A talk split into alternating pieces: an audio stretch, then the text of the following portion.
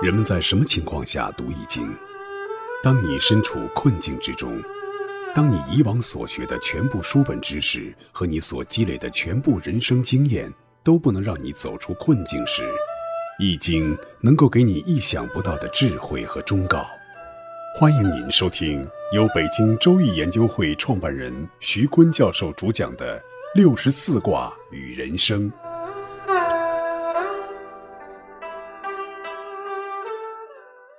亲爱的听众朋友，大家好，我是北京周易研究会创办人徐坤。今天我带您走进周易殿堂，主讲六十四卦与人生。听众朋友们，大家好，我是林雪。今天呢，我们讲一卦，就是收益的益。一卦的卦画呢是巽上震下，下卦震是雷，雷为动；上卦巽为风，风为入。这个一卦的一呢，就是增益的意思。以损卦的减损的意思，正好形成了相反的卦意。那它的画面呢是风送雷动，雷助风势，风势越强，雷声就越大，风雷激荡，越演越烈，使得气势得到增益。这便是风雷仪的画面和象征。一卦呢紧接在损卦之后，卦意正好相反。损卦是损下益上，益卦呢是损上益下。彖传是这样说的：宜损上益下，民悦无疆，就很高兴啊！大家在这个宜的状态下，无论是统治者还是被统治者，都是快乐无边际的。自上下下，其道大光。统治者能损己惠民，那老百姓呢就无限的喜悦。理想很美好，但现实却不是这么回事儿。咱们就说一点，比如说各地的行政的办公楼啊，真的都豪华到跟宫殿差不多。像我们去南方一个四五线城市，一个区级的办公楼，就有金水桥，有华表，那上边刻着龙的图案，非常宽广的一个大广场。其实和它这个区的规模真的是挺不相配的。它超豪华的广场，超豪华的大门口，总是围着一群来申冤的老百姓啊，形成了一个刺眼又滑稽的对比。所以说，能碰到损己惠民的领导，那真得是百姓几辈子修来的福气啊。孟子特别强调以民为邦本，这种损上益下的做法，恰是一种固本的治国方法，对统治者有益的。相反呢，我们前面讲的损卦损下益上，是一种动摇邦基的方法，对统治者是有害的。孔子也研究损益两卦，孔子说呢，自损者益，自益者损，就是你亏损自己而增益别人，那最后得到的是益。如果你肥私损公，或者肥己损天下，那最后得到的是损。这个呢，作为儒家的修身的训条，君子以见善则迁，见过则改。这些孔孟之道呢，都是效法一卦的精神。儒家呢认为，德可善意求善，业可精益求精。善之又善，精之又精。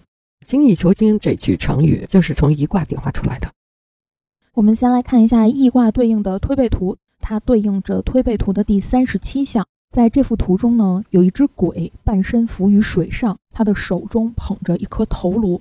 图中的水指的是蜻蜓，这只鬼呢指的是西方列强。我们经常说日本鬼子、英国鬼子、美国鬼子这些民间的称谓。鬼半身浮于水上，一面喻指列强凌驾在蜻蜓之上，一面呢又喻指着半封建半殖民地社会的到来。而鬼手中托着的这颗头颅呢，头也叫首，它指的就是元首，欲指清廷灭亡以后，袁世凯成为元首，得到了列强的支持。我们来看谶，谶曰：汉水茫茫，不统既统，南北不分，和中与共。汉水呢，指的就是武昌。一九一一年十月十日，在湖北武昌发生了一场推翻清朝统治的兵变，也是辛亥革命的开端。武昌起义的胜利呢，逐步使清朝走向了灭亡，并且建立起了亚洲第一个民主共和国——中华民国。继承了中华大统的不再是帝王血统的元首了，孙中山呢出任临时大总统。这个时候呢，中国也不再分为南边的国民政府和北边的清政府，而是统一了，全国都在拥护共和。再来看谶，谶曰：水清终有节，倒戈逢八月，海内竟无王，半凶还半吉。这个说的也非常的直观，水清终有节，指的就是清朝终将灭亡。倒戈逢八月呢，一九一一年的武昌起义正好是阴历的八月，武昌的清朝新军各标营都发展了革命党人，他们率领清军起义，反戈一击。海内竟无王有两种解释，有一种解释说呢，民国为议会制共和，中国不再是王室的天下；还有一种解释说呢，当时没有统一的王帅。孙中山在南京继任临时大总统。民国之初呢，实力是非常弱的，所以孙中山与当时军事力量最强的袁世凯一直在斡旋。一二年的二月，袁世凯劝逼清帝退位，第二天孙中山就辞职。三月呢，袁世凯就登上了总统的宝座。那在这个民国建立之后，一直是半凶半吉的。吉呢，是他推翻了满清帝制，共和的观念深入人心；凶呢，则是袁世凯称帝，然后又有了战乱。他上台之后呢，得到了列强的支持，当然这种支持都是用利益换来的。孙中山最初建立的中华民国呢是美式的总统制，之后准备移交给袁世凯，就变成了制约总统的法式内阁制。两年之后，袁世凯又改回了总统制。又过了不到两年，在君主立宪制的忽悠声中，他复辟称帝，全国当时一片反对啊。做了八十三天皇帝的袁世凯，在一九一六年自觉地取消了帝制，当回了大总统。这也是折腾了一溜够。易卦呢，他说的是强风配快雷，声威增长，有损上益下的意思，也正合了推背图这一项的兴共和、废君主、建民主。我们再来看易卦的卦辞：利有攸往，利涉大川，雷厉风行，风行欲之快，雷动欲之速。所以呢，一卦还有一个成语，加之就叫雷厉风行。这是一卦的卦德，一卦的道行，像风向雷那样快速的行动。也要像风向雷那样的造势。再来看易卦的爻辞：初九，利用为大作，原吉无咎。初九是最下方，但阳爻阳位又得正，上卦六四与之相应，可以担当重任，也有利于作为。上面有元首嘛，所以在职场上是大吉的，没有黑暗的或者或暗或明的劲敌与之较量，到处遇到的都是贵人。这个时候成功不可显，失败又招祸，就是初入职场的时候，开始经营大业的人都遇到的这样的处境。功劳都是别人的，其他人的错误加上自己的错误都是自己的。哈，初入职场就要有这样的担当，要担错，不能贪功。六二爻辞是：获一之石棚之龟，福克为永贞吉，王用享于地吉。六二这句爻辞，我们在损卦呢六五爻辞中也出现过。我们解释过，朋呢就是贝，贝就是钱。那有人增益于你，表示送来了价值十朋的大龟，这么厚重的礼物，但你不能违背他的好意拒收。那收了此礼呢，就用于最高的祭祀，这样就是坚守天道，结果就吉祥。六二呢，阴居阴位，至柔中正，又与九五相应，得君子的提携，所以可以大受其益的。因为六二的位置是至柔至阴的位置，容易动摇，这是六二的毛病之所在，所以告诫六二要用真才会吉，就是你不要老动摇，一会儿看着张三好投张三，一会儿又看着李四好投李四，还把这种取向明显的写在脸上，那就太得罪人了，就永无发展。六三爻辞：义之用凶事无咎，有福中行，告公用龟。龟是玉制品。六三阴爻在阳位。与上九的阴爻相应，六三带着玉制品去投奔公侯，得到了公侯的援助。但六三的这个爻位它是不中不正，他所行之事都带着凶险，而且经常的一不留神把自己就陷入了灾害之中。上九呢，阳居阴位也不中不正，这两个不中不正，两爻相应，所以就是互相没有补益，只有损伤，所以是个损资关系。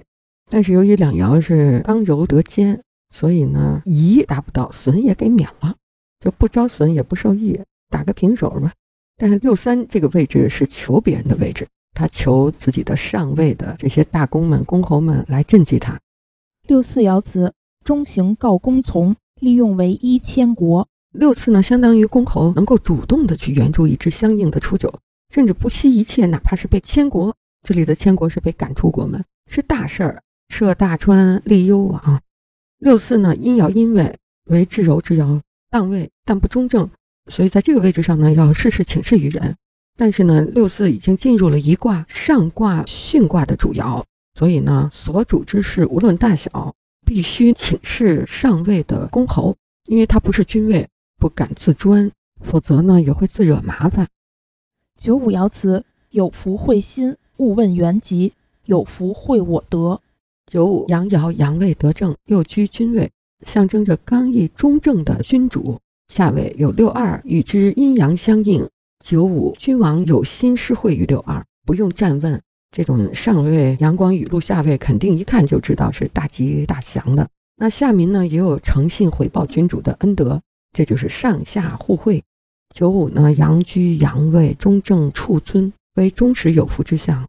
下与六二相应，有福下成心，所以下之六二也回报九五以德，九五便可大为得之。上下都应缘嘛，所以本爻小象说有福会心，勿问之意，会我得大德之也。这一爻辞呢，就说上下一心，没有做不成的事儿。上九爻辞：莫益之，或击之，立心勿横凶。上九已经达到了这一卦的极点。没有人给上九以利益，却有人给上九以攻击，所以这个时候没有恒心必然是凶险的。上九阳爻居阴位，又处于此卦的中极最高之处，不中不正，本应损上一下，实行一道，但上九物极必反，损下一上，实行损道，要求别人损己利他，而自己呢以己损人。与上九对应的六三还处在凶灾的事情之中，更需要别人的帮助，不能援助上九。那其他各爻各司其职，与上九也不应不搭，也不能援助上九。所以呢，我们的爻辞第一句呢就是莫易之，各爻都各司其政，谁也不援助上九。上九的这种误疾不但不受益，反而受攻击。当然，这种境遇是很凶的，本身危险而要行动，民众就不跟随你；本人处在恐惧中，还要立言立行，民众自然便不响应你。没有交情，就要求大家帮助你。那民众便不给予你帮助，也不追随你，不响应你，不给予你，伤害你的人必然周围没有人保护你，所以上九这个位置啊是无当无咎。因为他的爻辞呢就是莫益之，或积之，立心勿勿凶。你要打卦打的这个爻，你就别动了，这一动多凶啊！那一卦之道呢，它主要的卦意是君主一下损上，毁损自己而成全天下人。这样的君主，这样的人，必须是一个极富有能力，而且内心极为强大的人。什么叫有能力？MBA 的教科书上是这样说的：正确的时间、正确的地点，用正确的方法、正确的人做正确的事。这一连串的正确，到哪儿凑齐这么多正确呢？实际上，我们在实践中看到的是错误的时间、错误的地点、错误的方法，做了错误的事情，被刷出了局，还能够翻牌。把这件事按照自己的意愿重新再做一遍，一副好牌打输了，咱重新来；把一副烂牌再打赢了，这个就是中国的民营企业的生命力。办当代经理人的杂志的时候，发现颠覆了很多 MBA 教科书上的那些原理。我们 MBA 还有一个用逻辑推理一看特别正确的木桶理论。他说，一个企业的钱呢，就是这个木桶最短的那块板，因为木桶是盛水的嘛。最短的那块板呢，就盛不住水了，那水就从短板那块就流走了。那实际上呢，我们说一卦，它的卦德呢，讲的是你必须是一个具有能力的人，你才能成全天下人。那这个具有能力呢，就不是刚才我们说那么多的正确。木桶理论说呢，你必须把这个木桶所有的帮都一边高的时候，你才能盛水，否则这水就从最短那块桶帮那儿流走了。那一卦的卦德告诉我们呢，是一根长板打天下。我在办当代经理人的杂志的实践中也看到了，哪个民营企业家能够把所有的同帮都弄到一边高的时候再装水啊？都是把自己企业最长的那个长项发挥到极致。比如蒙牛的创业者牛根生，他就会营销嘛，他就把营销的长板做到了极致。没有厂房，他就租厂房；没有生产线，就联合生产；没有运输车，他就一辆一辆的冷藏车来加盟他的蒙牛。然后他就用营销的长板，把一个几无产品，不是三无了，无厂房、无冷藏库、无运输、无生产线的啊，无资金、无无了，就打遍了全中国各个省的牛奶产品市场，一根长板打天下，这真的是颠覆 MBA 的道理。你真的要做一个全能的人，点石成金，你才可以符合一卦说的成全天下人，在空中抓出一个企业来汇集天下人，成全天下人。一根长板打天下，只有在社会广泛的商业化的土壤，才能开发出这么一套高级的和各种企业长板互动的模式和体系，来塑造一个幻化中的木桶长板，把其他企业的长板都固在自己的营销长板上，做一个虚幻的企业木桶。这需要中国的民营企业家有多大的创造力啊！它映射着一个社会的商业面貌，这种商品交易是特别高级的。这种厂房的土地的利益、法律的义务、各种个体的社会关系，这些呢，其实早就蕴含在民间中。这真是中国商业文明的早书啊！只要幻化出来，它就能够创造一个商业帝国。各位听众朋友，本期论题由北京周易研究会创办人徐坤教授亲自答疑。